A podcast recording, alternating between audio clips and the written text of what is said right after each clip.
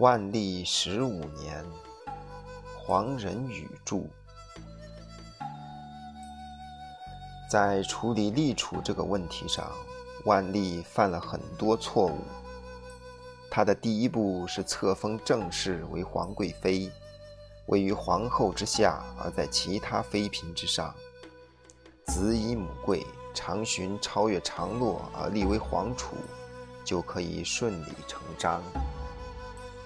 然而，在绝大部分文臣看来，这是以幼领长。自然不合于伦常之道。万历本人也同样找不到充分的理由以公开自己的意图，他只能找出种种借口来拖延。第一个借口是，常洛年纪太小，经不起各种典礼的折磨。第二个借口就是上面所说的立储大计属于皇帝的职权。不容许任何人加以干扰逼迫。在和廷臣往来争辩之际，他又突然别作心裁，同日册封三个儿子为王，而不册封太子。臣僚们不接受这个办法。他又找出了第三个借口，即皇后年纪尚轻，仍有生育的可能。如果皇后生下儿子，那就是当然的太子，而用不着任何争议了。这种种借口既表明了他缺乏信用，也暴露了他没有气魄，因而官员们的抗议也绝不会就此偃旗息鼓。这种僵持的局面应该看作本章一开始所说的宪法危机。因为僵局之不能打破，原因不在于法律，法律的问题始终没有被人提起。即皇帝如果一定要废长立幼，他并不是找不到理论上的根据。假如我们的帝国真正能够实行法治，而继承皇位这个问题又由一个具有独立性的法庭来作出判决。那么，皇帝委托律师根据成文法和不成文法来做辩护，他是很有可能胜诉的。第一，长洛并不天生即具有继承大统的权利，他的几个弟弟也同样没有这种权利，因为皇帝的儿子在被册封以前通通没有名义，否则就用不着特别举行封太子或封王的典礼了。第二，立长而不立幼，只是传统的习惯，而不是强制性的法规。这在永乐登基之后更为明显。他以太祖洪武皇帝第四子的身份，用清君侧的名义，从他的侄子建文皇帝手中夺得了皇位，而根本不考虑他的二哥和三哥两房的优先继承权。所以在两百年之后还要坚持继承皇位必须按照出生次序，那就等于否定了永乐皇帝的合法性。第三，根据太祖洪武皇帝的规定，嫡子有继承皇位的优先权，可见皇子的地位决定了其母亲的地位，而出生年月乃属次要。长洛之母为宫妃。长寻之母则为皇贵妃。前述子以母贵的原则，在祖训前仍然大可商酌。第四，如果万历非立长寻不可，他还可以废去孝端皇后而立正室，使长寻成为名正言顺的嫡子。在本朝历史上，宣德、景泰、成化、嘉靖四朝都有废后之举。而并未因此发生政治波澜。为什么万历在这个问题上没有采取更为强硬的立场？例如，坚决地公开宣布自己的主张，而且一口咬定立储大计属于他的权力范围，不容许旁人指挥，而且进一步以意图不能实现及自动退位作为威胁，这都已经无法找到答案了。也许有一条理由可以作为解释，即本朝不是以法律治理天下臣民，而是以四书中的伦理作为主宰。皇帝和全国臣民都懂得，父子对儿子不能偏爱，哥哥对弟弟负有教导和爱护的义务。男人不能因为宠爱女人而改变长幼之序。正因为这些原则为天下人所普遍承认，我们的帝国才在精神上有一套共同的纲领，才可以上下一心，臻于长治久安。如果仅仅凭法律的条文作为治国的依据，则我们的立国根本就成了问题。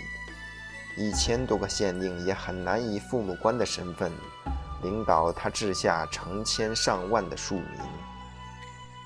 所以，万历要废长立幼的企图，纵使在法律上有可以左右迁就之处，但在坚持传统观念的臣僚心目当中。却早已不知于纲常伦理。臣僚们从来没有听说法律的适用可以与圣贤的教导相违，即使在皇帝也不得不承认这一点。在这样强大的道德和舆论的压力之下，他在公开场合不得不发表违心之论，否认他有废长立幼的企图。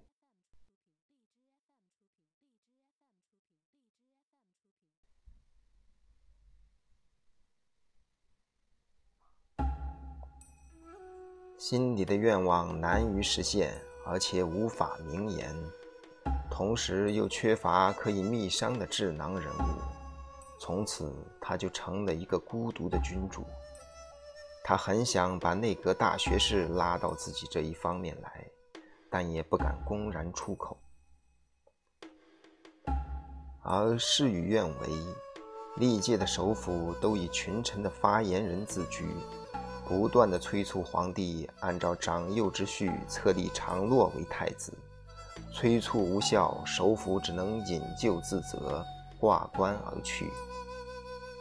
这样一来，做皇帝的不得不应付几个个性完全不同的首辅，应付几种不同方式的催促，因而搜索出来的理由就前后不能一致。从而使人更清楚地感到他确实缺乏诚意。虽然形势对他十分不利，他仍然不放弃他的愿望。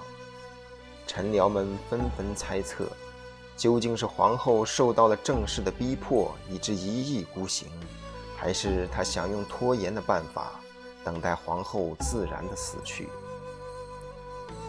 孝端皇后的健康状况据说极有问题，如果一旦不会，皇贵妃正式递补而为皇后，就足以使任何人找不到根据而加以反对。但是孝端皇后偏偏不肯合作，她带病延年，仅仅比皇帝早死四个月，而这时由于众议难为，万历早已屈服。长洛被封为太子已经二十年了。分析上述问题，还有一个因素不能排除，就是在万历登基以后，虽然他坐在他祖先坐过的宝座之上，但他的职责和权限已经和他的前代有所不同。他的祖先一言一行都被臣下恭维为绝对的道德标准，而他却是在臣僚的教育之下长大的。他的责任范围乃是这群文臣们所安排的，他的感情更需做绝对的意志。这前后不同之处，尽管在形式上含蓄，实质上却毫不含糊。原因是开国之君主创建了本朝，同时也设立了作为自己行政工具的文官制度，而今天的文官却早已成熟，他们所需要的只是一个个性平淡的君主作为天命的代表，其任务就是在他们争端无法解决时，做出强制性的仲裁。他们要求这位守城之主和日常的生活隔绝，在仲裁争端时不携带个人的嗜好和偏爱，以引起更多的纠纷。坦率地说，就是皇帝最好毫无主见，因此更足以代表天命。这种关系已经由万历的曾叔祖弘治做出了榜样。弘治皇帝遇事谦抑温和，听凭文臣们的摆布，文臣们就愈是称颂他为有道明君。这样一个皇帝，实际上已经不是国事的处置者，而是处置国事的一个权威性的象征。他应该做到欲至善于无形。如果他能保持感情和个性的真空，经常演习各种礼仪，以增强抽象的伦理观念，他就和上述要求恰相符合。多少年来，文官已经形成了一种强大的力量，强迫坐在宝座上的皇帝在处理政务时秉持他个人的意志。皇帝没有办法抵御这种力量，因为他的权威产生于百官的服服跪拜之中。他实际上所能控制的则至为微薄。名义上他是天子，实际上他受制于廷臣。万历皇帝以他的聪明接触了事情的真相，明白了自己立长巡的计划不能成功，就心灰意懒，对这个操纵实际的官僚集团日益疏远，采取了长期代工的消极对抗。